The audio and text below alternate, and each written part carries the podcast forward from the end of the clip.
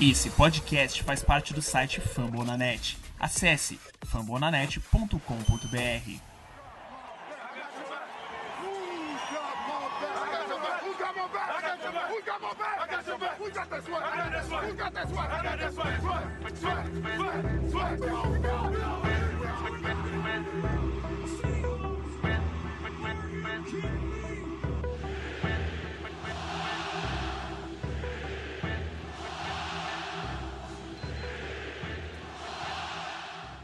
Fala galera do 12 Man Brasil, estamos aqui para mais um podcast essa semana com muita novidade voltando aí após um período de ato, graças às grandes movimentações. A gente guardou aqui para ter bastante conteúdo para falar para vocês. E essa semana, essa semana aqui, ele já é o sempre polivalente aí, nosso guerreiro que foi quase à beira do caixão, mas não chegou ao limbo né, Jeff? É isso aí, Rod. Isso aí, galera do Jovem Brasil. A gente tá aí de volta, né, com esse podcast aqui. É, por enquanto não tá semanal, mas vai passar a ser semanal assim que a gente ajeitar com umas questões aqui né, das nossas vidas normal. Mas a gente tá aí de novo para falar sobre esses últimos tempos de Seattle, após o último podcast que a gente fez. É, falar de draft, falar de movimentações, notícias hoje bombásticas para a equipe.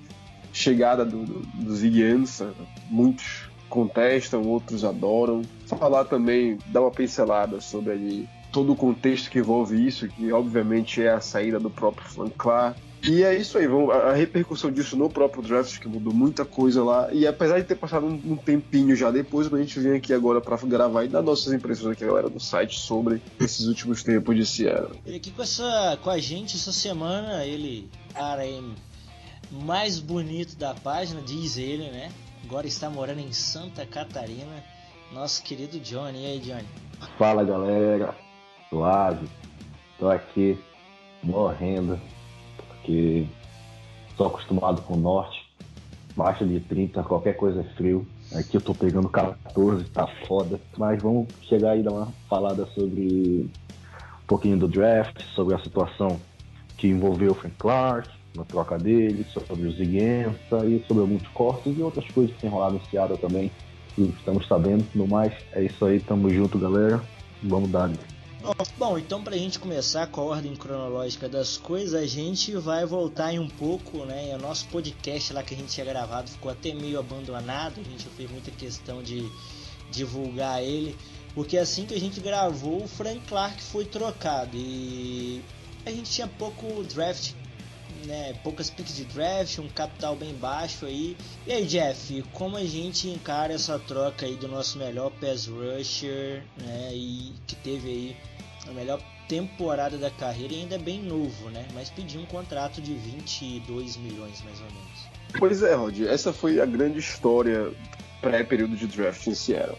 Essa novela, assina ou não assina, vai ser trocado, como é que vai ser, vai para o holdout, não vai aceitar a franchise tag. Tudo isso ficou rodando para a felicidade de Seattle, para a felicidade de Seattle, pra imensa felicidade da franquia. Os Chiefs entraram em rota de colisão e pegaram o cara. Veio ali uma. Foi uma escolha de. Deixa eu ver se eu lembro aqui. Foi uma escolha de, de primeira rodada, foi 29, não foi? Isso, 29. E um, isso. Uma de 2020 de segunda rodada do, do, ano que vem e uma inversão lá de umas posições na terceira rodada esse ano. O que aconteceu com, com, essa troca? Essa troca ela virou simplesmente quatro jogadores do draft. Ela virou quatro escolhas para Seattle fundamental. Teve o, o, o Marquês Blair, acho que teve o Cody Barton, e eu, eu imagino que foi, foi envolvido também uma, uma, uma, uma trade ali com Green Bay. Green Bay pegou o, o Darnell Savage no draft e acabou se tornando tudo isso. Então foi uma, uma excelente negociação do time. Aí o que que acontece? Fala, vai falar alguma coisa, Rony? É, a 29 virou o J. Collar, né? Que o Packers mandou. Na verdade, Seattle depois fez um monte de troca que não dá nem pra gente mencionar aqui qual jogador virou o quê. Incontáveis trocas. Foi o recorde de Seattle esse draft, né? troca atrás de troca. Então é isso. No que diz respeito ao time, a gente já precisava de um pass rush para essa temporada imediatamente. Com a saída do Clark, isso virou ainda uma necessidade ainda maior.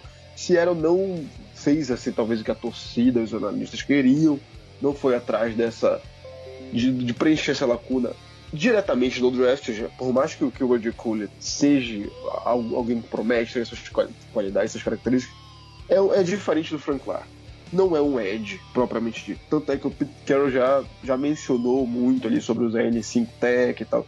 Muito parecido ali com o que o Michael Bennett fazia. Então não, ser, não foi o nome mais preciso para substituição do único edge que a gente tinha. Tinha ali o Montez Switch, coisa que a gente falou pra caramba no, no dia do draft, né, aquela, aquele ódio de novo, né? Mas eis que hoje, ou foi ontem aqui, pô, eu perdi a noção do tempo de ontem pra hoje. O Ezekiel Ansa. Né? Foi ontem, na foi verdade, ontem, foi, foi ontem. Isso, o Ezekiel Ansa assina com o Seattle, isso a gente vai falar daqui a pouco. E meio que essa lacuna é relativamente preenchida. Porque a gente não sabe ainda de como vai se encontrar o Ezekiel Ansa.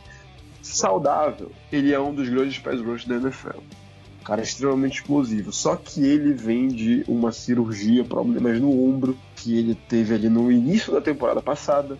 Foi para o tratamento, voltou precocemente, piorou o problema e foi parar na injury reserve. É uma coisa a se preocupar, a gente não sabe como é que esse cara vai dar. E, a gente está falando de um edge. Para esses caras, o movimento do ombro, a força que ele faz no ombro para vencer os tackles é muito forte. Então, eu particularmente ainda estou com um pezinho ali atrás. Quanto ao Frank Clark, ele foi para os Chiefs, vai ali meio que substituir o Woody Ford, que, que acabou saindo da equipe, se juntar ali com o outro que chegou, que foi o do, dos Saints, o Okafor, numa nova reconstrução daquela defesa no, no esquema de 4-3. Foi uma, foi, uma, foi uma excelente coisa para ele, vai se tornar agora um dos defensores mais bem pagos da liga, coisa que Seattle não poderia pagar. E assim foi, as câmeras da parte saíram ganhando, como tu falou, um cara de 25 anos que teve a melhor temporada dele em 2018, que vinha só crescendo, crescendo e não era titular por pelo menos dois anos quando ele chega no time, eu acho que, que Chiefs eles pegam um cara para ser a cara desse pass rush lá e por muitos anos. Se puder até dar meu pitaco, o Jeff, é... sobre a questão como um todo, né? A gente já aproveita até para botar o Ziquiança aqui, também depois o Johnny quiser falar, fique à vontade. É... Tem muita gente que na época, até no próprio nosso grupo lá do Famonanet, o pessoal levanta muita questão sobre o caráter do Frank Clark a despeito do problema que ele teve antes de vir para a NFL. Eu não acompanhei a carreira do Frank Clark, foi um ano de muita mudança na minha vida, a época que ele foi draftado, 2014, 2015, e eu não estava acompanhando college. Mas dizia-se que o Frank Clark é o exímio caso daquele jogador que tem possibilidade de sair no primeiro round, mas o problema extra-campo faz com que ele caia no draft. Ele teve uma acusação de violência doméstica. É, lendo depois, durante esses anos dele em Seattle, a gente percebe que é um cara que cresceu com uma vida familiar completamente conturbada. Quanto jogador, é, assim, a gente não, não passa a mão em cima de atitudes como essa, até porque para mim, cara que faz isso é um babaca. Mas é, depois disso, quanto jogador de Seattle, o Frank Clark, pelo menos para mim, não sei se para vocês, ele sempre foi impecável em, na maior parte do tempo. Ele teve algumas confusões ali logo no início, mas que nunca geraram um rebuliço. Portanto que o Jaron Reed, já, talvez depois vai falar sobre isso, ficou muito chateado com a saída dele. O Chiefs está ganhando um jogador extremamente produtivo, um jogador com muita qualidade e que ainda tem teto para crescer. O que o Seattle ganhou foi capital de draft e uma troca, quer dizer, escolhas que, é, na minha visão, são minimamente duvidosas. Dentro do que a gente pode comentar do Zig Ansah aí, que eu, como o, o Jeff já colocou, é um jogador de qualidade. Nos melhores dias é melhor do que o Frank Clark né? Se ficar saudável e jogar o que ele jogava, é, ele é melhor do que o Frank Clark, pelo menos teve temporadas assim. Em questão de pressure, ele é melhor no contra o jogo terrestre. E o contrato, né, só para entrar na parte que eu sei pelo menos da NFL um pouco mais detalhada, contrato é de 6 milhões garantidos, o salário base é 9 milhões e com incentivos podem chegar até 12, 13 milhões. Aí vai depender e a gente acredita que a maior parte desse dinheiro seja, pelo que eu li, seja em torno de tempo de jogo, ou seja, quantas partidas ele vai jogar no ano vai depender, vai definir quanto que ele vai ganhar e etc. Exato, é um excelente contrato. E é aquela coisa que, que eu, eu levantei antes, se foi no podcast passado, se foi escrevendo alguma coisa no Twitter da página. A gente não sabe quantos snaps por jogo ele vai estar apto a jogar. Então meio que entra nessa questão própria, os próprios termos desse contrato. E eu concordo, o, o Ansa, ele é saudável, apesar da idade, tudo isso, tem um histórico de lesão. Ele é saudável, ele pode ser um pass rush mais eficiente que o Frank Clark. Eu diria, ele já mostrou. eu não diria mais mostrou. eficiente, eu diria mais completo. É, mais completo, sim. Até porque ele, ele é uma arma contra o jogo terrestre. O Frank Clark não era tão. Até por conta da maneira que ele era usado também. Era um, um edge propriamente dito. Que parecia muito Então é isso, é. quase um outside linebacker, tipo Von Miller, né? Que é o cara que fica atacando o tempo todo, mas não tem muita responsabilidade de jogo terrestre. Sim, sim, é, sim, exatamente. Então é isso. Acho que Seattle saiu ganhando demais com a saída do Frank Clark. Perdeu um excelente jogador, óbvio. Um cara que tem ainda muito a, a evoluir. O cara tem 25 anos só. Mas acho que ele ganha muita coisa no que diz respeito ao draft, ganhou agora com, com o Ansa, com esse ótimo contrato. Vamos ver como é que vai ser. É, esse- essa coisa de, de- de- de medalhão de nome que vem por um ano só, a gente já teve uma experiência ruim que foi o Sheldon Richardson. Vamos torcer para que, que o Ansa agora seja um pouco diferente. É, Jeff, ou quer dizer, perdão, Johnny, você quer comentar alguma coisa, acrescentar? Ou você quer falar do draft pra falar do seu menino DeMarcus Christians? Ai meu Deus, nem fale o Demarcos que já me dá um. Ai, sobe o negócio aqui. Que homem! Então, cara, o que eu tenho pra falar do, da situação do, do Clark Ansa, cara, é o seguinte, é que, tipo, o negócio chega a ser bom pra ambas as partes, nós ganhamos muito capital do draft, tanto pra, essa, pra essa quanto pra próxima temporada. Até porque na próxima temporada seremos uma das equipes que mais vai ter escolhas no draft. Não sei se você já pararam pra perceber isso. E também tem aquela situação, pô. é, o Seattle era pra estar num, vou dizer assim, uma reconstrução. Mas isso mostra que até nossa reconstrução tá sendo boa. Nós estamos repondo com algumas peças legais. Tipo, perdemos um, um cara que é um abuso. Cara, um, um monstro, um moleque de 25, 25 anos, cara, tem a minha idade, joga muito. É um monstro, perdemos ele. Mas graças a isso podemos reverter outras escolhas e outras opções. Tipo, tu, tu citou a situação de, de extracampo dele, né? De violência doméstica e tal. Sempre repudiamos esse tipo de coisa. Eu- eu- vocês devem lembrar bem de quando caiu aquela notícia do, do Hunt, quando lá no grupo lá, que todo mundo tava puto contra isso. Tipo, pra gente é uma situação foda, independente de ser do nosso time, ser de outro, gente nunca faria defender uma situação dessa. E, cara, esse filho da puta vai chegar pro Chiefs pra ser o dono do Chiefs, cara. Dono da defesa do Chiefs, tá ligado? Porque não importa, mano, quanto, quanta gente, quanto os caras podem trazer, mas esse maluco vai chegar pra ser o dono deles, vai ser o cara, o cara do Chiefs, vai ser aquele, aquele lá que os molequinhos vão estar comprando camiseta dele junto lá. E é isso. Outra situação também que, que nós temos sobre o Ziguinza, o contra, sobre o contrato dele. Eu não faço de cada palavrinha do Jeff esse homem saudável, ele é um tanque. Cara é um animal, mano. Tanto que eu fiquei muito feliz com a contratação desse dele, independente dele ter até um histórico de lesões. Porque às vezes até o nome, só pelo nome dele estar ali, já dá o perfil, aquele receio pro pessoal. Tipo, porra, vamos estar de cara com o Zig, mano. Entendeu? Dá um. um, um receio com o pessoal, sabe? Assim, de se preocupar um pouquinho demais com aquele homem. E isso pode, graças a isso também, por ter esse cara ali, pode dar um pouquinho de abertura para outros nomes aparecerem também. Até pode, aparecer dali também o Jaron Reed, o próprio Jay Collier, que querendo ou não vai ter que jogar. Já estamos vendo o, claro, meu menino DeMarcus Christmas saindo por fora, fazendo, fazendo o trabalho dele, como ele sempre fez. Até porque é, lá em Florida State, como eu via dele, né, sendo a seguinte situação. É, o Burns é, era o cara que o pessoal queria segurar enquanto ele corria por fora e fazia o trabalho. E é que muito vai acontecer, vocês vão ver muito isso acontecer também, cara. Acredito muito nisso. Então, pra gente foi aquisições excelentes. Eu só tenho que esperar algo muito bom dessa temporada. Bom, então, dito isso, vamos para o nosso draft. Bom, Seattle começa o draft de 2019 previamente, antes da troca do Frank Clark, com apenas a escolha 21, uma escolha de terceira rodada, uma escolha de quarta rodada e uma escolha de quinta. Se eu não estou completamente enganado e o site da NFL não está me trollando. Mas enfim, Seattle faz a troca com Kansas City Chiefs e consegue uma pique de terceira rodada e principalmente a escolha número 29 do draft. Essa pique aí 29 virou Lay J. Collier. Johnny, o que, que a gente sabe um pouco aí sobre esse jogador? E também vamos depois comentar um pouco mais sobre as outras trocas e a classe como um todo. Oh, o que nós temos para falar da J. Collier? Ele é um jogador que ele joga um pouquinho mais por dentro.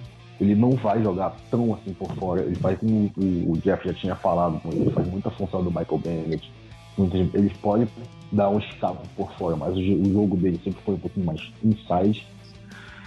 É, e o seguinte, que nós te... ele não é um jogador ruim. Ele, tipo, ele não era um jogador para ter saído ali naquela escolha. Um jogador para sair na primeira rodada. Tinha gente interessada nele? Tinha. Mas eu vou confiar no, no, no Pitt. Chegando ou não, ele, sempre draftou bons defensores. Nunca, dificilmente ele conseguiu draftar um cara que, que não fosse dar um resultado. E, assim, é o que nós podemos esperar dele, cara. É, no primeiro ano dele, talvez ele vá produzir tudo que ele produziu na, na universidade dele. Porém, nesse primeiro ano dele, a gente vai ver um garoto que vai evoluir muito no decorrer dos jogos um cara que, que tendo um Ziguença para trabalhar junto com ele, vai ser um monstro, pode ter tudo para se tornar um monstro tendo um outro no lado dele, cara. E assim, vamos ter uma das linhas defensivas novamente mais sólidas da NFL, juntamente. Juntamente dele, Ensa, Jaron Reed, Christmas, é, atrás com Wagner, Kendrick se continuar no time. Então teremos uma das um front seven dos mais sólidos da NFL depois dessa. E aí, Jeff, o que, que a gente pode falar aí do J. Collar, né? Que você contestou bastante, eu também, mas é, o próprio Frank Clark na época, na escolha 64, era tido como um reach, né? Aquele famoso escolha que não foi feita no lugar que não era para ser feita. Exatamente. O, o, Clark teve essa questão, né? Que tocou mais cedo, teve aqueles problemas lá pessoais na época do período de draft saiu despencando no bode de todo mundo. O OJ Curry, a questão dele é a seguinte: como o Johnny falou, ele não é um jogador limitado. Ele tem potencial, ele mostrou qualidade jogando lá pro TCU. A questão é o local onde tu escolhe. Ele estaria disponível, eu tenho certeza que ele estaria disponível no segundo dia. E pegando a nossa lacuna, o contexto lá do draft, a situação que estava a nossa linha defensiva naquele momento, tu não poderia fugir do Montesuit tu não poderias fugir da característica de um dos melhores edges da, da classe. Um cara que deveria estar ali no top 15, no máximo, direto um top 10, se não fosse aquele entreveiro lá com aquela questão médica que ele teve tu tem que pegar o melhor disponível. Se o melhor disponível ainda casa com a tua necessidade, tu tens um sonho no draft. Tu tens, é, é, a, é, o melhor cenário possível de toda a equipe que tá draftando. Só que Seattle tem essa, essa coisa, né, de sempre fazer uma, algo inesperado no draft. A gente já viu Rashad Penny, a gente já viu Malik McDowell, a gente já viu Jamir Naifed, quem não lembra. Então, o OJ é só mais um caso. Tô querendo dizer que vai ser um fracasso? como por exemplo o Rashad Penny, uma escolha jogada no lixo. Não, até porque ele tem qualidade. Ele pode ser inserido muito bem no, no, no, na forma como o Pete Carroll organiza esse front seven.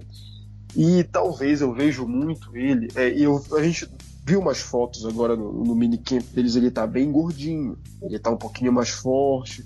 Eu não sei se esse cara vai ficar jogando ali na extremidade da linha. Eu vejo ele muito ao lado ali do, do Jaron Reed mesmo. E hoje se ventilou uma possibilidade do, do, do, do Jerry McCoy ser um, ter, ter uns radares de Seara olhando. Então, vamos ver no que, que vai dar, porque tudo isso vai acabar influenciando na maneira que a gente vai utilizar hoje. Repito, ele tem qualidade, mas foi um reach, como tu falou, foi um reach desgraçado. É, é torcer para dar certo, na verdade. Eu, eu, ainda não tô tão otimista com, com a nossa linha defensiva, não. Acho que a gente tem um Jaron Reed, a gente tem um Quentin Jefferson, que é um ótimo defensive tackle o corrido também. É, tem a aquisição do Ansa que a gente acabou de falar, tem o próprio J. Cooler, mas eu não tô ainda, eu ainda vejo a nossa linha defensiva penando contra as boas linhas, ofensivas que a gente tem agora na divisão.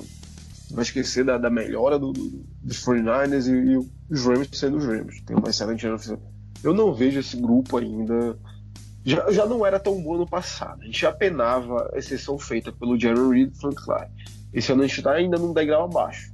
Esse a gente deu uns passos atrás. Vamos ver como é que vai ser agora todo o desenvolvimento desse pessoal. Eu gosto bastante do nosso grupo de, de, de linebackers, por exemplo. Isso a gente vai falar daqui a pouco, mas a, a, o nosso meio do boxe ele deu uma, um up. Acho que, acho que a melhor unidade que a gente tem da era Pete Carroll é agora esse ano. Então isso aí também vai, acho que vai ajudar um pouquinho essa linha defensiva que, ao meu ver, está um pouco deficitária. Mas é isso aí, vamos ver como é que vai ser. E eu queria pontuar mais uma coisa também aqui, do seguinte, bem lembrado que tu falou, nós tivemos muitas escolhas erradas. Ele estaria disponível na segunda rodada, estaria. E lembrando que, não sei se vocês lembram, mas no, no, quando a gente fez o mock draft, eu tinha colocado em Seattle um test suite sobrando. E realmente ele sobrou. Vocês lembram? Mas Seattle não fez a escolha dele, cara. Eu eu, foi uma das coisas que eu mais fiquei puto no dia do draft. Foi contra isso. Seattle poderia escolher, tinha que ter escolhido ele e não escolheu o cara. Ele tava disponível pra gente, cara. Foi o que me deixou mais revoltado, mano. Ele era a melhor opção. Mas não vamos, podemos chegar pelo leite derramado, vamos torcer para todos nós estarmos errados sobre a LJ Collier. É, eu também acho que ele é um jogador que tem uma boa colocação de mãos, ele é um explosivo ali, o ball rush dele é interessante. É um jogador que ainda tem muita coisa para ser trabalhada. É, ele não é um, um edge defender puro, como a gente vê o Frank Clark sendo. Ele é realmente mais estilo Michael Bennett, que é o cara que joga tanto fora quanto dentro da linha ali, a linha em 3, 4 posições na linha ali. É, é esperar para ver o que vai dar.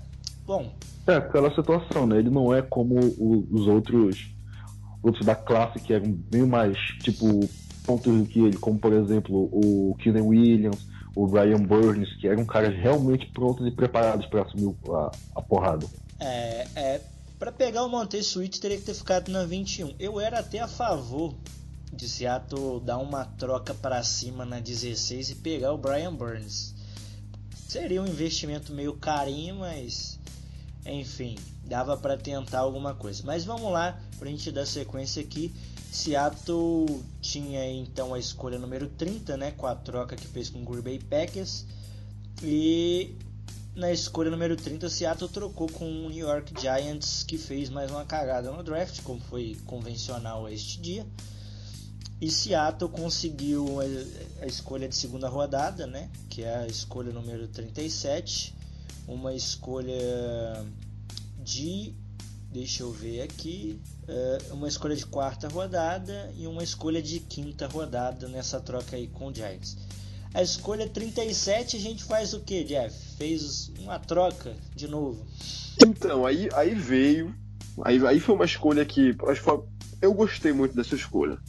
Gostei muito dessa escolha. No, no caso, a escolha 47, que eu falei 37 aqui. Isso, a escolha do Marquise Black. Por quê? Porque casa com a filosofia de Siena. O AJ também casa. Só que é aquela questão que a gente acabou de discutir. É, não foi o melhor disponível. É, se a gente for. Só que eu tô sendo até contraditório porque tinha também o Nazi e a Adelê, que a gente falou pra caralho no dia do draft. Então, mas é, acho que é, é, menos. Acho que é menos pior. O Marquise Black ele tem umas características que impressionam. Principalmente por ser um cara que tu, tu encontra, tu encontra semelhanças ali dele com o Cam Chancellor. Principalmente no, no que diz respeito ele ser um hitter knack. Ele vem ali da, da, da universidade de. Porra, agora eu esqueci a universidade que eu não tô aberto. É, de Utah. Utah, isso. Eu nem, eu nem abri a página do Marquinhos Blair de responsabilidade.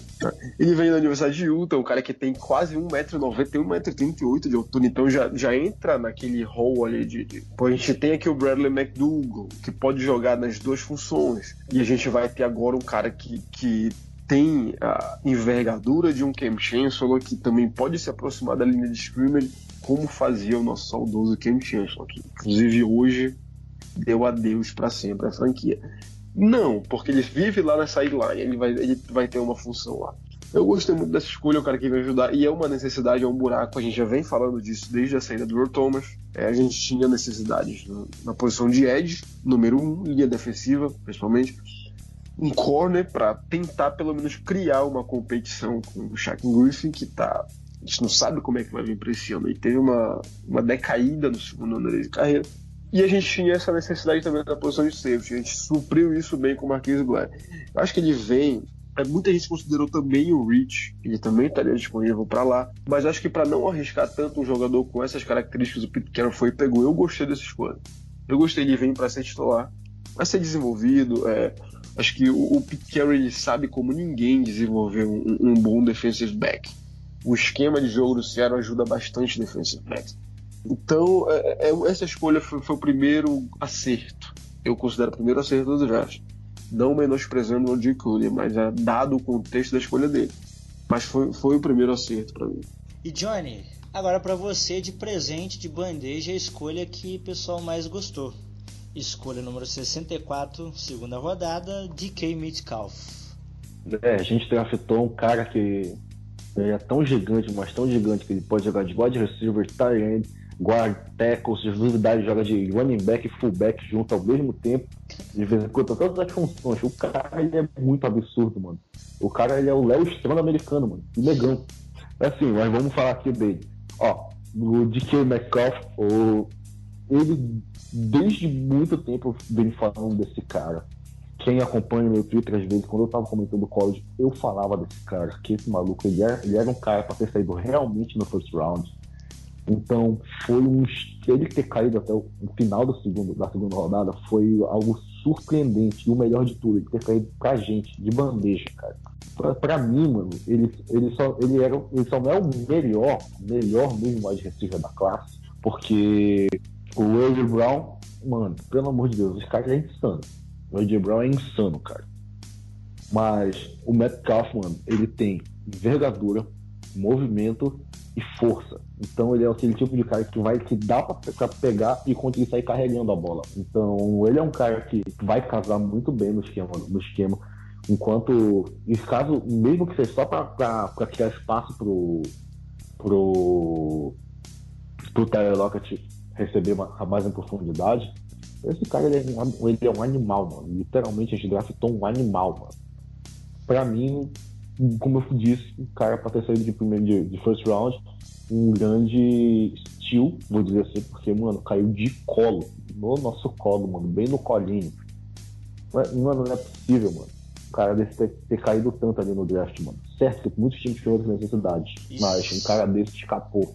E Seattle fez um, uma troca ali com o Patriots, né? Deu duas escolhas aí de terceira rodada e uma de quarta para subir e pegar o de Kim uhum. Metcalf.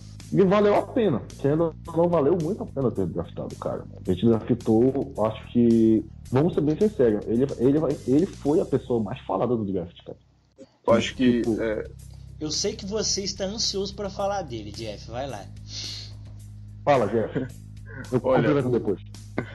Beleza, mano. O, o DK, ele é a escolha mais hypada de Seattle desde o Will Thomas, eu acho. Desde o Will Thomas.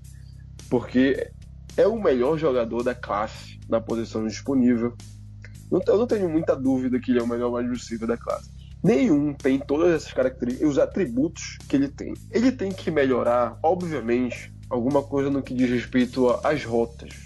Na Universidade de Ole que também era, era um playbook um pouco limitado, mas isso ele pode pegar, né? Ele vai, ele vai ter tempo de estudar nosso playbook. O DK Metcalf ele vem para ser o cara que vai mudar a cara desse ataque de Seattle. A gente finalmente a gente deu um, um, um, um brinquedo pro Russell Wilson brincar. Ok, o Doug Baldwin é excelente, o Tyler Lockett é excelente. O Jimmy Graham, há um tempo atrás, veio para isso, não funcionou bem. Só que agora a gente tem um cara que pode vir a ser um dos grandes recebedores da liga, sabe? De fato, coisa que o Doug Baldwin sempre era subestimado. Tu vê, por exemplo, o Andy Dalton tem o Andy Green, o, Matt Ryan tem o Julio Jones, né? o, o, Drew Brees, o Michael Thomas. O Russell Wilson tem agora o dele. É o cara que, que vai causar impacto, vai causar barulho. Cara grande, envergadura. um excelente alvo na red zone. E tem mais uma coisa: o DK, é, é, ele, a gente vê os highlights dele no college e é muita rota gol, é muita rota em profundidade, é basicamente 90% das jogadas. A gente tem o melhor quarterback lançando no fundo do campo, com uma melhora sensível na linha ofensiva, com a velocidade que o DK tem para criar separação, e tu não tem cornerback na liga que vai conseguir se equiparar fisicamente a ele, isso tem um potencial para ser gigantesco. Agora só, só depende, só depende, claro, do, do, nosso plano de jogo, de como é que vai estar tá a relação Brian Schottenheimer ataque de Sierra. A gente vai ficar. Eu já nem vou mais falar. A gente já fala tanto nos podcasts. Será que a gente vai aproveitar essas armas? A gente pegou o DK, mas também a gente vai falar daqui a pouco. A gente pegou o, o Gary James, que também é um excelente wide receiver. Com, agora com a saída do Doug Baldwin, a gente tem que improvisar um outro slot. O, Will Disley tá voltando de contusão. É, chegou o, o Tyrande lá do, do Patriots, o Hollis. Megatron 2.0, que é o cara que sai carregando. e, então, esse cara é um animal. E aí, pois é, então. Se ele, se ele, estudar um pouquinho bem as nossas rotas e, e o, e o Schottenheimer é, mudar esse corre-corre-passe, a gente pode realmente almejar coisas gigantes nesse ataque. Pois é. Um, um cara que é, que é nível para ser top 10. Exatamente, com certeza. Então vai dar. Agora, será que já não é hora de mudar o mindset da equipe? Começar a colocar. Até porque tem um outro fator. A gente desse ano tem o quarterback mais caro da liga. Então não é hora de largar o braço dele. Olha, vai, meu filho. Passa das 4.500 jardas uma vez na tua vida. Eu acho que já é hora. Isto posto, só quem tende a se beneficiar é o DK Metcalf. Então eu espero, eu espero, realmente eu espero que é um dos cotados, um dos cotados para ser o calor ofensivo do ano. Não tenho, não tenho a menor dúvida disso, mas isso vai depender das mãos do Pete Carroll do Brian Schottenheimer. Eu não espero menos de mil jardas para ele, se ele for bem utilizado, porque repito, ele é imbatível em rotas no fundo do campo. Se ele melhorar um pouco o footwork dele, se ele melhorar um pouco a, correr rota, a porque própria, ele não sabe correr. É, se, e se ele melhorar um pouco a movimentação dele nas rotas, se ele tornar o jogo dele um pouco mais complexo, esse cara pode virar um Julio Jones. Eu, eu posso até estar tá hypando demais, hypando demais. E, e, o Jones ele é excelente correndo rotas. De todas, todas, ele utiliza todo aquele playbook complexo dos Falcons. O Nick ele tem potencial para isso, mas eu torço muito, torço muito mesmo para que a nossa própria comissão técnica não acabe é, é, limitando esse jogador torço muito, porque vai ser uma decepção ver ele sair de uma temporada aí, como o Jimmy Graham no primeiro ano, sabe? 600 jardas, passando o jogo sem ter recepção alguma. O DK ele pode ser um cara. O DK na mão de um Bill Belichick, eu não tenho dúvida que o Brady ele estaria. Tudo bem que eles não. Teve aquela toda a questão, aquela queda, aquela queda dele no draft. É, muita gente tem a experiência do Laconte Redwell na NFL, que também veio de Ole Miss e é um tremendo de um bust lá em Minnesota a questão das rotas, tudo. Aquele papo do, do, do da suspeita. Isso, da suspeita de, de, uso de anabolizantes. Tudo isso ajudou o cara a cair muito. É a grande história do draft, para mim. Concordo com o acho que é a grande história é uma queda muito brusca para um cara que sairia ali no top 10 de muitos boards. Então é, é, eu vejo o Nikkei como a, a melhor escolha, a melhor escolha de, Seattle em muitos, muitos, desde o Thomas. Claro, tem tem o Russell Wilson em 2012, mas não tinha aquele hype. Tinha eu acho que é o hype. Pra mim. É, mas não, é, eu me refiro a, eu me refiro, me refiro a hype, sabe? É, é, tipo assim, sabe? Mas a minha hype do Bob Browns. Wagner era grande, que o Bob Wagner era, ele vem de uma faculdadezinha meio que trefe lá, e o cara era um cavalo no college. É parecido com, com o Burkiver, agora que a gente vai falar daqui a pouco. É, o, que eu, sabe, o que eu quero dizer é assim, Roger. Sabe Cleveland Browns todo ano pegando o melhor jogador, que tá todo mundo falando? Hum, esse ano, esse ano o Seattle pegou o melhor jogador de uma posição. Sabe? É isso que eu tô falando. Assim, tipo, é, a gente não tem isso no Seattle. Até porque a gente nunca tem escolha muito boa. Mas esse ano inventou do melhor receiver cair no, no nosso colo.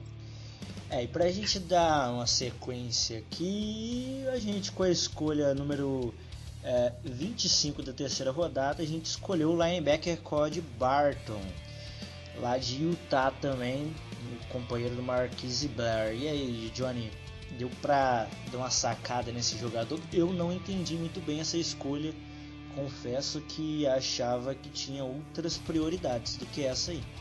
Bom, se vocês lembrarem também que eu fui o cara que mais ficou puto com a escolha desse cara, mano. Porque, mano, eu não curti a escolha dele. Não era o cara certo. Não era para ter vindo para cá. Não precisávamos. Tínhamos outros bons nomes, excelentes nomes disponíveis para terem escolhido até ali. Olha, o próprio Navi Aberley estava disponível entendeu? Outros nomes estavam disponíveis e nós poderíamos ter draftado ali. Mas não, não nos draftamos, não fizemos nada aí. Mas vou ser bem sincero, mano. Não gostei da escolha dele. Espero queimar a minha língua, pois eu não espero muita coisa vindo dele, não. Foi um, um glitch desgraçado pra mim. Não tenho muito o que falar dele, não. Jeff, deu para sacar alguma coisa do Cody Barton? O que que tu entendeu com essa escolha aí? Acho que assim, é, como a gente já tinha escolhido o Marquis Blair, acho que não faria muito sentido, por exemplo, a gente acabar indo atrás de outro jogador de secundária. É, o Cody Barton, ele, chega no time, ele, ele tem ele tem, uma, ele tem uma coisa interessante. Ele é um cara alto, ele é um, ele é um tacleador nato. A gente sabe que o, que o Pete Carroll ama linebackers que são, são efetivos tacleando. O KJ Wright tá, tá entrando já na reta final de carreira, tá com, com problemas no que diz respeito à lesão, tá? O Michael Kendricks, a gente não sabe ainda como é que vai ser a, o que ele está enfrentando lá na justiça americana. Tendo Bob Wagner, KJ Wright e Michael Kendricks, eu tenho certeza que esse aqui é um dos melhores grupos de linebackers da NFL. E Seattle com esse grupo, ele consegue ir longe, ele vai longe, porque acho que já falaram isso, mas não sei se foi o New York, o, o Seattle Times, se foi o Bob Condoto no Twitter, que é o melhor grupo de linebackers da era pequena, e eu concordo, concordo, apesar de ter lá na época do Super Bowl o Malcolm Smith, MVP do, jogo, tudo, o KJ Wright mais novo, Bob Wagner, mas hoje com o Bob Wagner completo, na plenitude técnica dele, esse grupo promete. Só que tem esse porém que eu acabei de falar, como é que vai estar o KJ no que diz respeito a, a jogos, da quantidade de jogos dele, tá ficando velho, já tem muita lesão, Kendrick esses problemas. Então o Cody Barton chega para isso, substituir uma eventual ausência do KJ Wright, que nem é tão improvável nem é tão improvável. Ele é um cara que tem, tem bons números. Ele tem bons números na universidade, lá na universidade. Ele também é de Utah, assim como o Marquis Blair. São 265 tackles, 25 tackles para perda de jardas. Então a gente sabe que é um cara que se aproxima da linha de scrimmage, tem velocidade. Eu não, não desgostei dessa escolha. Eu achei uma escolha ok, dada todo esse contexto que a gente enfrenta na unidade Poderia ter algo melhor? Poderia, mas eu, eu vejo que foi uma maneira de encorpar ainda mais uma unidade que é essencial no, no, estilo de jogo defensivo que a gente tem.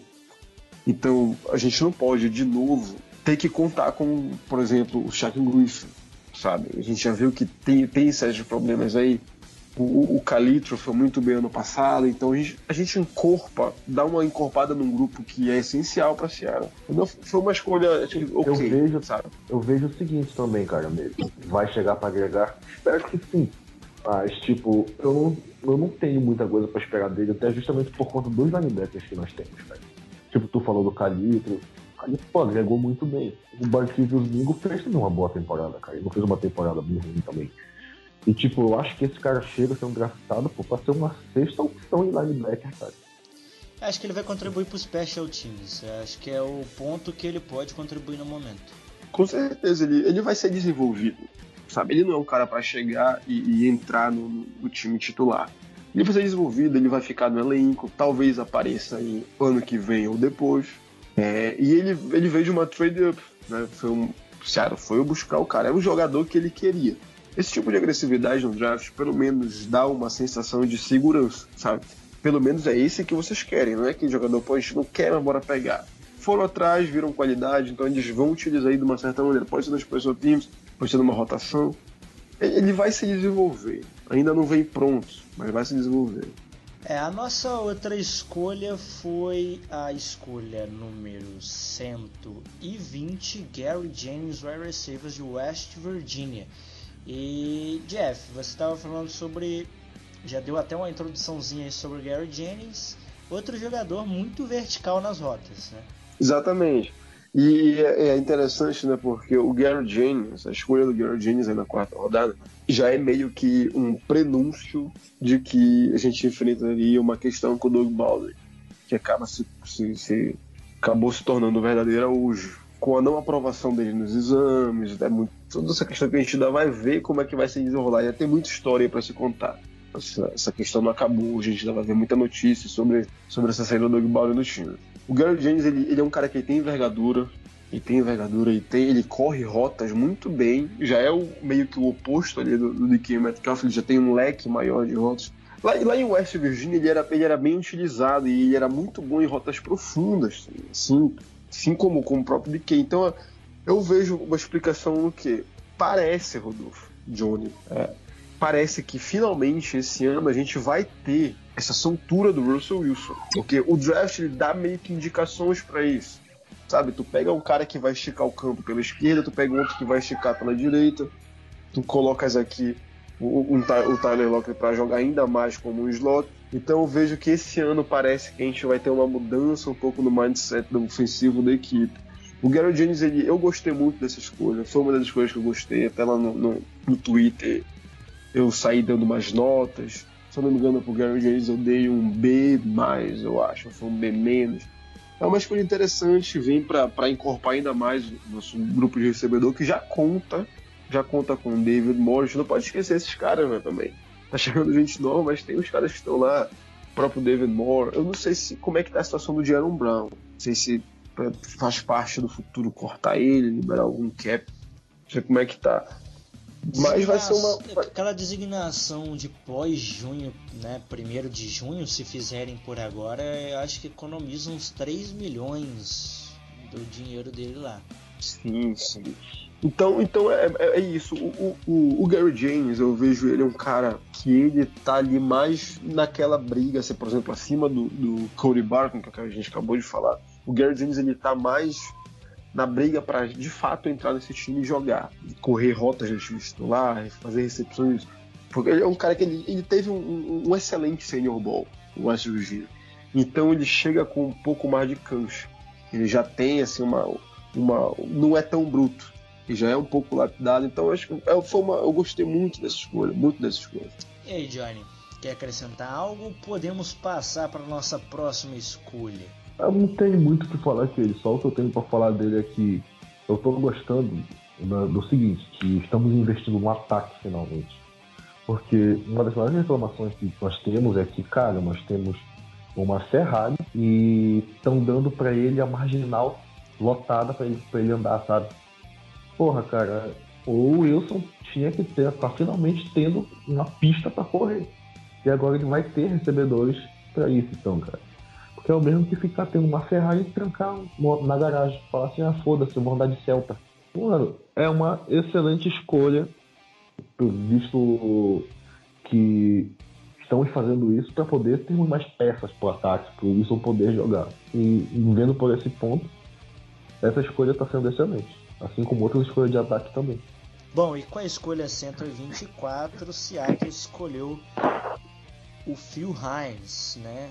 Guarde de Wake Forest. O Johnny, o que que a gente pode falar dessa escolha? Ele é um jogador um tanto quanto grande, assim. Ah, que nada, pequenininho ele, pô. Perderia não teco pro meu gato. Mas então, vamos falar real sobre ele.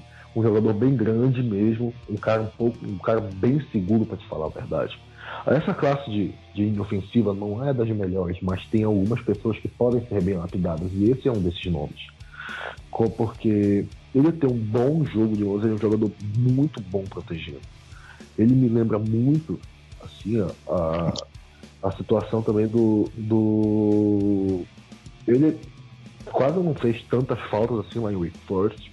Ele tem, um, como eu falei, um bom trabalho de mãos e dá para utilizar ele bem.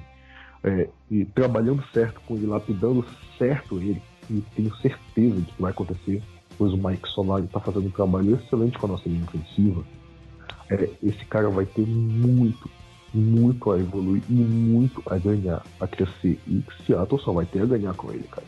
Eu não tenho nada de ruim pra falar desse cara, mano. Pelo menos o trabalho de mãos dele é excelente. não fez, não fez poucas faltas e posiciona muito bem. Então, é o tipo de cara que trabalha muito bem juntamente do centro que dá, e facilita o serviço do terra também. Pode, pode escrever, esse cara vai ser muito. acrescer muito a Seattle. Bom, e com a nossa escolha 132, a gente escolheu o safety de Oregon, Hugo Amadi. E aí, Jeff? Eu particularmente não conheço o jogador, não vou nem opinar nessa aqui. Olha, eu acho que são duas escolhas. Acho que até da escolha do Hugo Amadi quanto a do Phil Reigns foram meio assim que obscuras, né? Porque não, não entrou muito no board de muita gente esses dois nomes. O próprio Phil Reigns, que o Johnny tá falando agora, é, ele não era ranqueado, assim, nem entre o top 10, sabe, de Gordon, de uma classe que não é tão boa. E assim como. E tem uma curiosidade dele, que assim como o Fent, que é o nosso reserva imediato do IFL, ele também jogou basquete na universidade, então pressupõe-se ali uma certa desenvoltura. O, o Hugo Amadi, é, ele joga assim, ele pode jogar tanto de cornerback, ele pode jogar tanto de free safety, eu acho que ele vai jogar mesmo no Special Teams. Não sei se... Na verdade, eu não, eu não tenho muita base amostral para falar assim do, do, do Hugo. Como safety, eu acho ele um cara pequeno. Ah, mas o Thomas tinha 1,78. O Amado tem 1,75. Só que ele não, não, E ainda não tem assim uma musculatura, sabe? Pra posição. Eu não, eu não entendi muito bem. Acho que talvez foi aquela escolha para, sabe, vamos escolher um cornerback que a gente ainda não pegou nenhum cornerback. E é uma necessidade do elenco. Então é isso. Eu, eu, eu vejo como uma completa incógnita. Você, é, acho que ele, ele é instintivo, a gente viu, a gente viu uns takes dele que tem uma certa explosão nas jogadas e tudo. Tem, tem uma velocidade, é, se for pegar os highlights dele que eu vi na época do draft, ele é um cara veloz, bastante veloz, pode até retornar chute, conta também da relação peso e altura. Mas é uma incógnita. O Gomari, vamos ver como é que vai ser. Espero que seja uma daquelas incógnitas, sabe? 2010, 11, 12, que as incógnitas davam certo. Né? Eu, sei como é que vai ser isso aí. E eu acho principalmente uma escolha ruim tendo Deontay Thompson, né, no, no board ainda vivo. Porque Deontay Thompson Exatamente. chegou um momento da temporada passada de ser cogitado para sair na primeira rodada. E ele tem é. ali as, as traits necessárias para ser um bom safety na NFL. Ele caiu porque ele tem muito pouco amostral é, para ter saído mais alto no draft. Foi um ano só titular ele era reserva do Minka Fitzpatrick também no Alabama, né? É difícil competir com o Minka. bem lembrado, bem lembrado. O Leonto tá disponível. E ele vem de Alabama. Acho que ah, o cara que vem de Alabama, ele já tem meio que um certo crédito do defensor de Alabama. Então, como tu falou, ele, foi, ele ficou muito tempo atrás do Minka Fitzpatrick, hoje em dia brilha lá em Miami. É, poderia ser uma escolha, um cara que muita gente colocava ele ali no. Mas também algo terceiro, no segundo dia, assim. E ele estava por ali, então poderia ser uma escolha. Isso torna a escolha do Guamar ainda mais obscura. Eu só consigo encontrar esse adjetivo, é uma escolha obscura. É, é eu, eu vou entrar nessa roda contigo, porque assim, tanto o, o Phil Hines quanto o Hugo Amadi, né, se a gente for falar pensar, tinha jogadores que eram muito mais bem cogitados no draft. Por exemplo, David Edward de Wisconsin para a linha ofensiva ainda estava disponível. Estou dando uma olhada aqui por alto que eu não, eu não consegui assistir o draft, né? É, se a gente parar para pensar, a gente teria até a opção de escolher o Charles Omenirro, que era defensive end de Texas, que estava bem cogitado. É, então, assim, foram escolhas que a gente fica, tá, mas e aí? Quem é esses caras? Não tá no board de muita gente, então não tá no holofote. E, cara, tinha opções melhores, como a gente falou, né? Deontay Thompson vem com selo de ter trabalhado com o Nick Saban no, no college. Eu acho que isso é o. É, mas é aquela situação, né? Esses caras foram draftados porque Seattle já estava monitorando eles. Eles eram caras que eles queriam, então fizeram a escolha logo enquanto estavam disponíveis. Então é aquela situação, vamos esperar e vamos verificar o que vai acontecer, né, pai? É.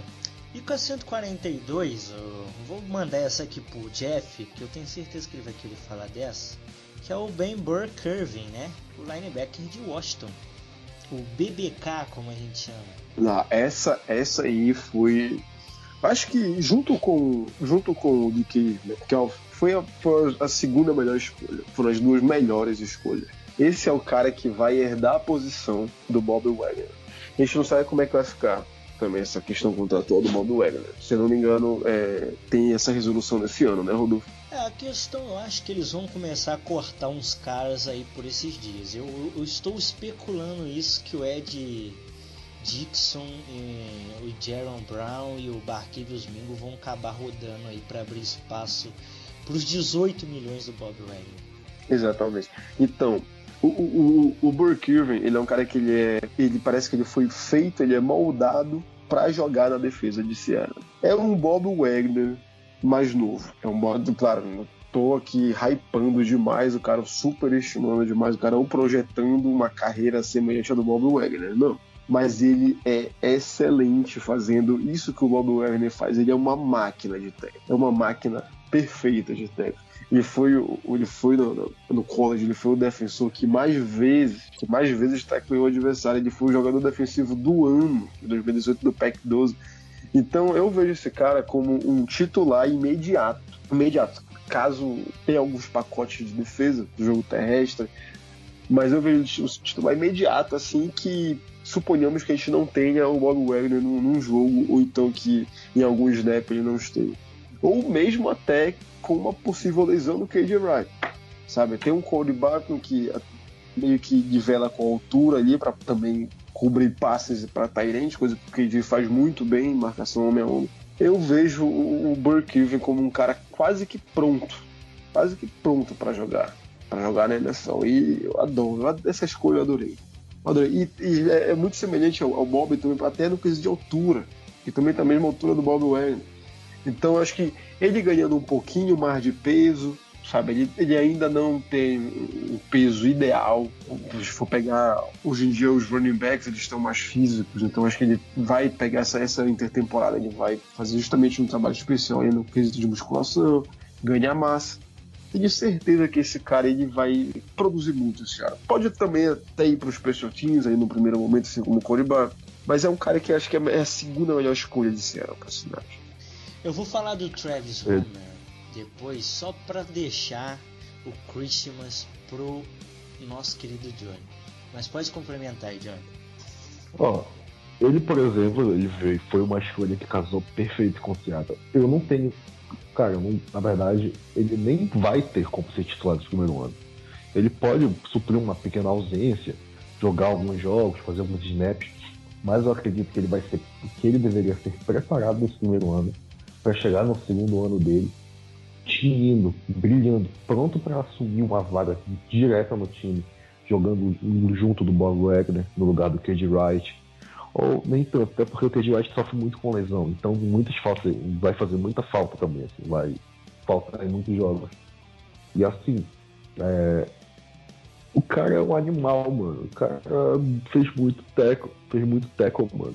Uma máquina, bicho. Esse bicho tem tudo para desenvolver bem. Para um primeiro ano, eu ainda duvido um pouco dele, assim, sabe?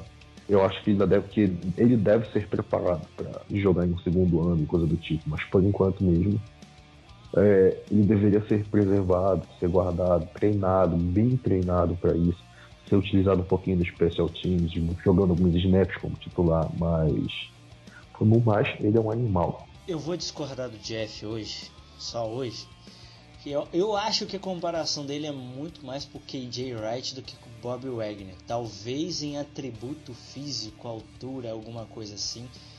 É, ele realmente é muito bom tecleador, mas ele é muito, muito bom na cobertura.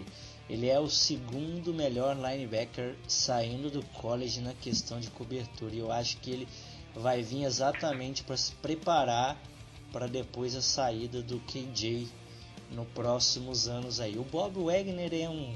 Eu falo isso sempre e acho que isso, o Jeff concorda comigo nisso.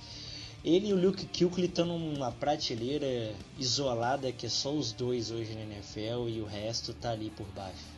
É, o, o, o, o Bob Wagner também, ele, ele já teve seus momentos sabe, cobrindo jogadores. Lembra do aquele Super Bowl da, do passe de uma jarda? Esse passe ele ofuscou um monte de jogadaço, sabe, de durante aquele jogo. Uma delas foi uma interceptação do Bob Wagner, num passe pro Gronkowski. Então a gente. Ele, ele tem também essa característica, ele não, é, ele não tá sendo tão usado nisso nos últimos anos, até por conta até disso, que ele tem esses números absurdos de tackle, que colocam ele sempre todo ano como um potencial jogador defensivo do ano e tal. Fez ele meio que deu uma ultrapassadinha no, no, no nos últimos anos. For pegar as últimas duas temporadas, o Bob Wagner ele meio que se equiparou ali ao, ao prestígio que o Kuechly sempre gozou na liga. Mas é, é ele pode jogar tanto nas duas funções. O Burkiven é excepcional. Uma das melhores escolhas, a segunda melhor escolha desse draft. Um estilo completo. É, eu vou falar do Travis Homer, né? O Travis Homer foi escolha aí de número 32 da quinta rodada, escolha uh, é, 204, na verdade foi da sexta rodada, perdão. O Travis Homer é um jogador que vai vir ali para fazer o papel do terceiro running back do Mike Davis, cara que consegue sair bem, receber passe, consegue variar a jogada ali pelo meio, ele é um pouco explosivo, mas não é de perto os melhores dos melhores que tinha aí nessa classe, né? Ele é um jogadorzinho bem compacto, tem uma boa explosão, corre bem pelo meio. Lembra algumas vezes algumas corridas que eu vi dele algumas arrancadas ali do Chris Carson, mas para por aí. Eu acho que vai ser um jogador que vai disputar a posição ali. E esse ano vai ser interessante ver o que eles vão arrumar aí com esse grupo de running back. E vamos partir pro DeMarcus Christian. Vai lá, Johnny. Todo teu. Ah, ah, que homem que eu tenho pra falar do DeMarcus Christian, mano, é muita coisa. Ó, eu como acompanho muito Florida State, tenho muito a falar sobre ele. Vou começar dizendo que esse cara em três temporadas no máximo vai ser titular da nossa, nosso, da nossa linha defensiva. Ele, esse cara ele é um animal, um monstro.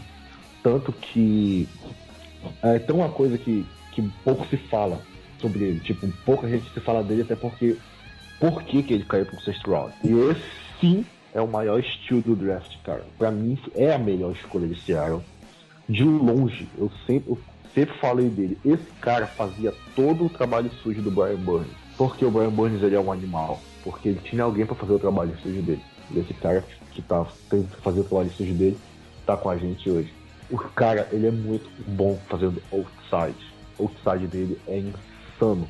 Esse cara, ele consegue quebrar, quebrar a linha pro, pros linebackers, abrir a linha pro, pros linebackers poderem invadir esse cara ele vai muito por fora para conseguir fazer sacks, fazer tackles. Então, se tem alguém que sabe fazer todo o trabalho sujo da linha defensiva, esse cara é o DeMarcus Christmas. E é o nome certo pra gente, né?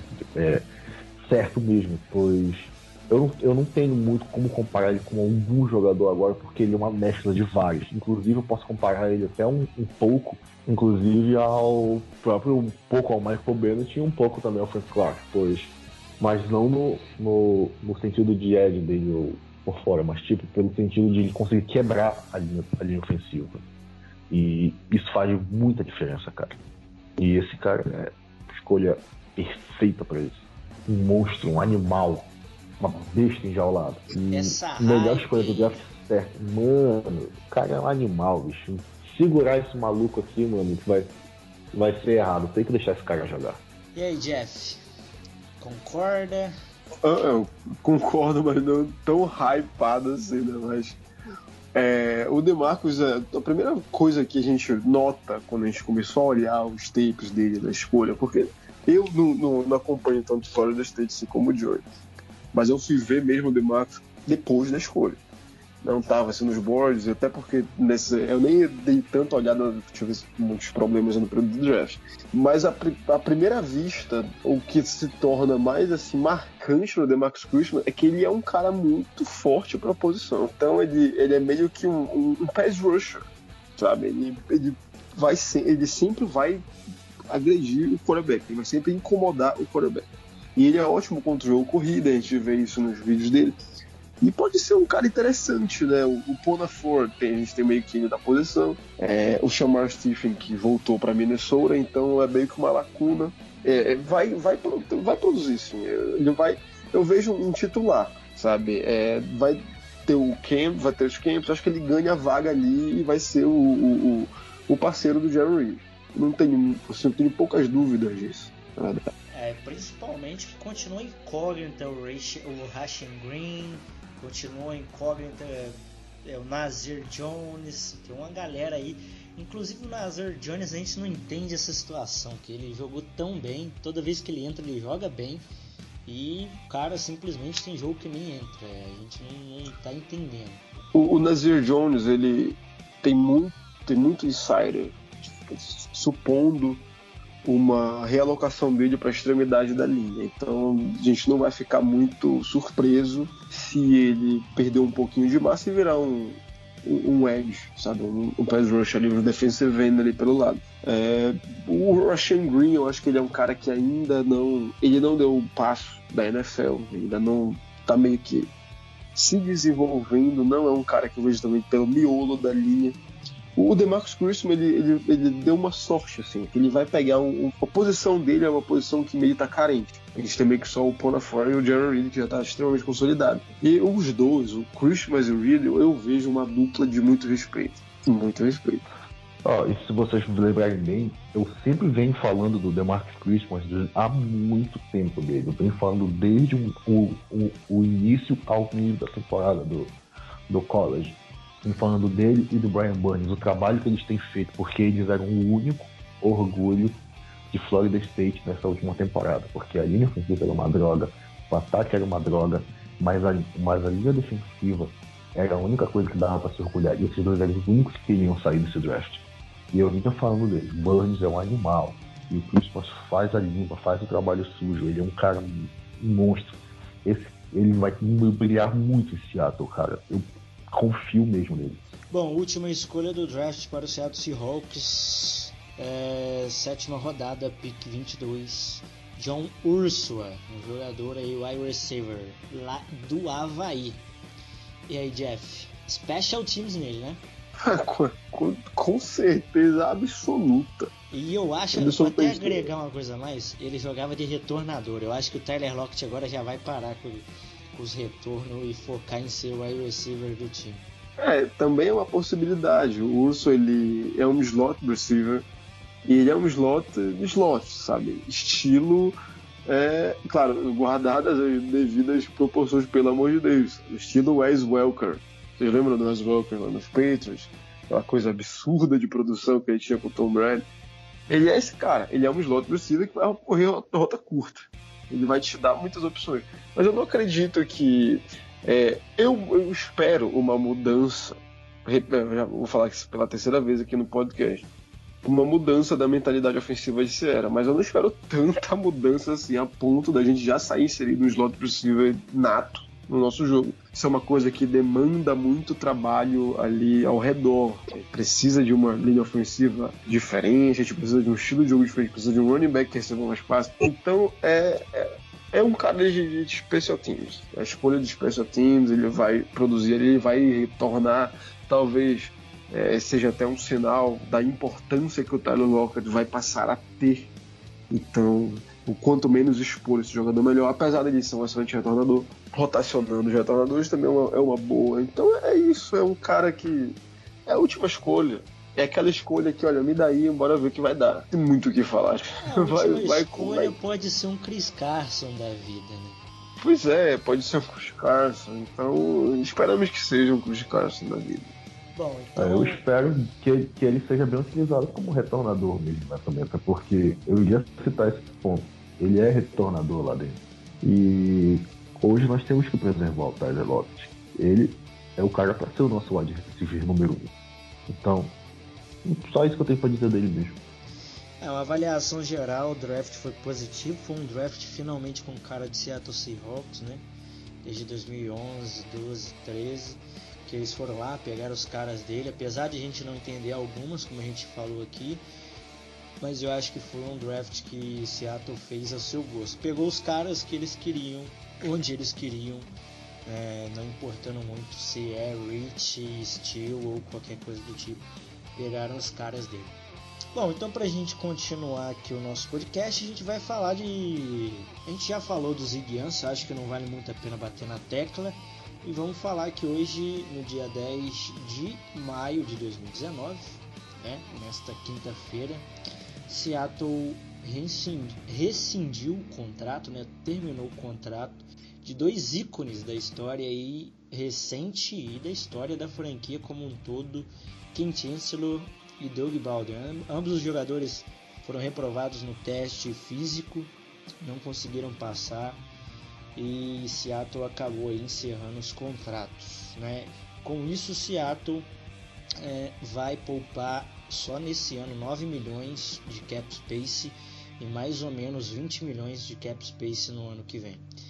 E que dá pra gente falar disso aí, Jeff Johnny e esses jogadores marcaram época e eu acho, eu coloco pelo menos o Doug Baldwin como o segundo melhor wide receiver da história do time. E pra mim, o Ken Chancellor é, tá ali com o Kenny Isley e o Earl Thomas brigando cabeça ali para ver. Eu acho que são os três melhores safeties da história da franquia. Mas o que, que a gente dá para falar aí dessa notícia trágica de hoje? Bom, é, é, uma coisa assim que era óbvia, era meio que inevitável, mas é triste pra caralho, né? Porque a gente. É, são dois. Não é qualquer jogador que tá. O Cam Chancellor a gente já sabia que não ia mais jogar. O Doug Baldwin jogou ano passado muito hoje bem. Hoje foi só oficialmente, né? Pois é, hoje foi só oficialmente. O Doug Baldwin ele foi muito bem em todos os anos dele, foi muito bem. A gente nunca viu o Doug Baldwin caindo de produção ou decepcionando alguém. Se é, é eu vejo que é, é, de longe, de longe é uma perda muito significativa, apesar da gente ter recheado o grupo com, por exemplo, DK Metcalf, com Gary James, chegou o próprio Urso, agora via draft. O que o Baldwin fazia em campo, a sintonia que ele tinha com o Russell Wilson, para estender jogada, é, a conexão com os dois a melhor da NFL em alguns quesitos é, é uma coisa da gente não vai recuperar isso em um ano. A gente vai ter problema, vai ter jogo que a gente vai precisar disso, a gente não vai ter, mesmo com as peças lá. Aquelas recepções milagrosas, o cara que praticamente salvava a vida do Russell Wilson pressionado e correndo pela vida, a gente não vai ter. Então Como não é do dia para noite. O próprio Wilson fala, ele é o Mr. Wide Open ele tá sempre aberto. Exatamente. Então, uma, uma, uma, uma sintonia wide receiver e, e quarterback não se faz da noite pro dia. Então isso vai demorar. A gente vai. É, é muito sentido. E quanto ao Cam Chancellor, é, acho que é é, tipo, oficialmente é o fim da Legion of Boom. A gente, assim, já sabíamos que não estaria, mas hoje foi a canetada final, é o fim de uma era. Agora em Seattle só sobra, só sobra do Super Bowl o próprio Russell Wilson o Bob Wagner e o KJ Wright. Não tem mais ninguém. Então é, é doloroso ver esses dois ícones da equipe sendo duas caras, dois líderes da equipe. Doug Baldwin sempre exercendo a liderança, Kim Chancellor então nem se fala, apesar de que ele vai continuar ali na sideline, mas tem todas essas questões. É, isso é, é, é, triste, mas ao mesmo tempo é necessário. Isso é o que determina uma equipe vencedora. Acho que pela primeira vez o, Pete Carroll está fazendo algo nesse sentido. A gente vê por tantos anos. E ainda assim, mais ou menos. Porque tem cara aí que está também fazendo hora extra nesse roster de Sierra. E tem toda essa questão que envolve é, é, salary cap, então faz todo um sentido liberar os dois, principalmente o Ken Chancellor. Acho que tu vai falar daqui a pouco nisso. Mas é uma decisão óbvia. Tem essa questão do salary cap, tem a questão física dos dois. É, o Doug Baldwin vem enfrentando cirurgias, problemas de hérnia, e ele já vinha cogitando uma aposentadoria de, é, desde o final da temporada. E esse dia chegou. Dia chegou e é cada vez menos a gente vai tendo, assim, olhando para aqueles jogadores ícones que a gente torcia tanto nos outros anos atrás e novos nomes vão surgindo. A roda tá rodando e, e, e é bom ver isso. Porque pelo menos a gente vê movimentação e vontade de vencer. Vamos ver se isso se aplica durante a temporada. Eu quero primeiramente falar né, sobre o Ken Chancellor, é, primeiramente falar do Ken Chancellor, né, cara? Assim, ele já. Dessa vez foi só oficialmente, né? Como o Jeff falou, é o fim da Legion of Boom. Então, assim, mano, a gente vê um, um ícone, um ídolo, cara. Eu tenho a camisa dele, cara. Dele indo embora. E. Não que ele já não tivesse ido, né? Só que, tipo, agora oficialmente. E, tipo, pra mim, esse cara, ele era o líder, o deus ali da, da nossa secundária lá, mano, porque ninguém tem a visão, nunca ninguém tem a visão que ele tinha, cara. Ele já sabia tudo que ia acontecer antecipando já, mano. O cara é muito forte, o cara é insano. E é uma perda gigantesca, né, mano? Até mesmo questão de ídolo. E quanto ao Doug, cara, tipo, essa me pegou realmente de surpresa. Já, ele já sabia que ele, que ele ia perder bons jogos na temporada, talvez. Ia perder muita coisa, mas um corte assim logo de cara me pegou realmente de surpresa. Algo que eu realmente não esperava. Eu nunca vi esse cara jogar mal assim. Pode ter tido uma partida ou outra onde ele pode ter correspondido um pouquinho a menos. Não vou dizer que ele jogou mal. Correspondeu a menos. Tipo, cara, me pegou mesmo realmente de surpresa o corte dele. Algo que agora vão, pelo menos mostra que poderemos ser. Iremos utilizar mais os, os novos draftados. Não sei como é que vai ficar o grupo de recebedores, mas duas, duas certezas eu tenho. De que Metcalf e Tyler Lockett vão fazer vão ser a nova dupla insana de receivers de Seattle. Provavelmente o Lockett sendo no substituto do, do Baldwin, se tornando o novo slot, no caso. É, em termos assim, para mim o Doug Baldwin é muito icônico. Ele é a história em si do cara, ele é fantástica. Doug Baldwin é um líder, o cara ele veio como um drafted, é, ele não foi draftado, ele pô, veio pro Seattle, ganhou o espaço dele, virou um líder dentro do vestiário. É, ele é um cara que impactou a comunidade em Seattle. Ele é uma voz dentro da liga muito proeminente. As pessoas respeitam muito Bob Wagner, oh, perdão, o Doug Baldwin. É, e é um cara que a gente vê que vai fazer muita falta na, na minha opinião. Ele é discutivelmente, né? Que a gente tem o Elderman, tem pô, vários jogadores muito bons. É, para jogar de slot, mas ele é discutível. O próprio Fitzgerald também, né? O Larry Fitzgerald é uma lenda da NFL, mas na última década eu acho que discutivelmente, né, a gente pode discutir esse assunto, o Doug Baldwin é o melhor slot receiver desses últimos nove anos praticamente aí do período que ele jogou. É um cara fantástico, a gente vai sentir falta, mas é pro bem dele, né? O bem a saúde do cara em primeiro lugar. E o outro ponto que eu acho que é a parte financeira, é, o Chancellor a gente já sabia, né, tá praticamente aposentado, ele só não pronunciou oficialmente para não perder dinheiro. Agora os dois devem aposentar, é o que está mais é, sendo especulado, mas a gente tem que esperar um pouco aí. Enfim, é, em termos financeiros, 2,3 milhões aí de salário cap salvo do contrato do Ken Chancellor. 11 milhões no ano que vem e no contrato do Baldwin são 6,8 milhões de cap saving esse ano e mais uns, uns 9 milhões no ano que vem. Então é bastante dinheiro, Seattle vai ter um capital aí. A gente, lógico que preferia ter esses dois monstros dentro de campo e pagar o dinheiro, mas infelizmente é coisa da NFL. A gente só deseja o melhor para esses caras aí que deram literalmente a vida né, pelo, pela camisa da franquia. Bom, galera, então foi isso. Espero que tenham curtido aí. Mais ou menos uma hora e pouquinho aí de podcast. E a gente vai encerrando por aqui. Lembre-se aí de sempre acompanhar a gente, né? Esse, esse podcast com tom fúnebre no final. Perder dois jogadores incríveis assim é bem ruim.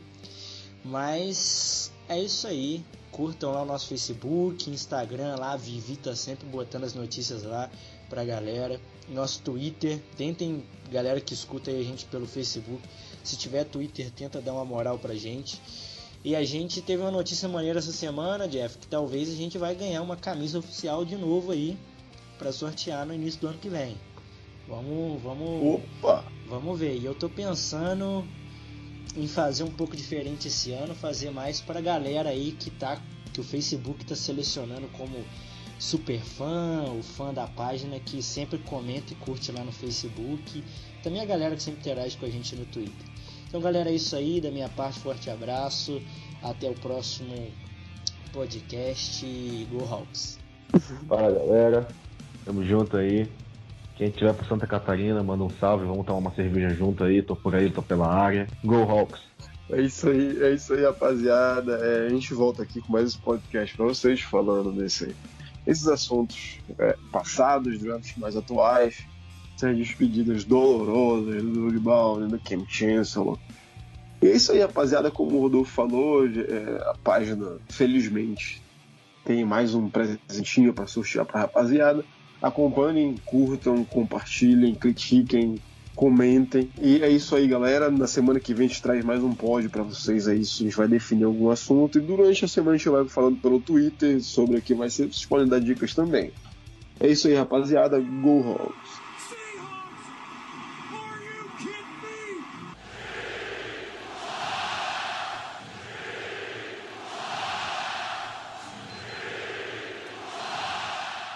Esse podcast faz parte do site Fambonanet. Acesse fambonanet.com.br.